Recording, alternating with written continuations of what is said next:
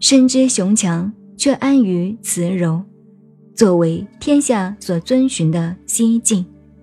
作为天下所遵循的西境，常德就不会离失，而回复到婴儿的状态。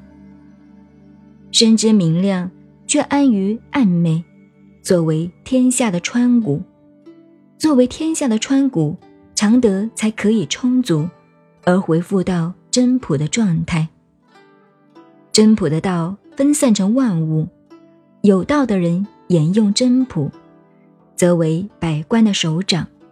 所以，完善的政治是不割裂的。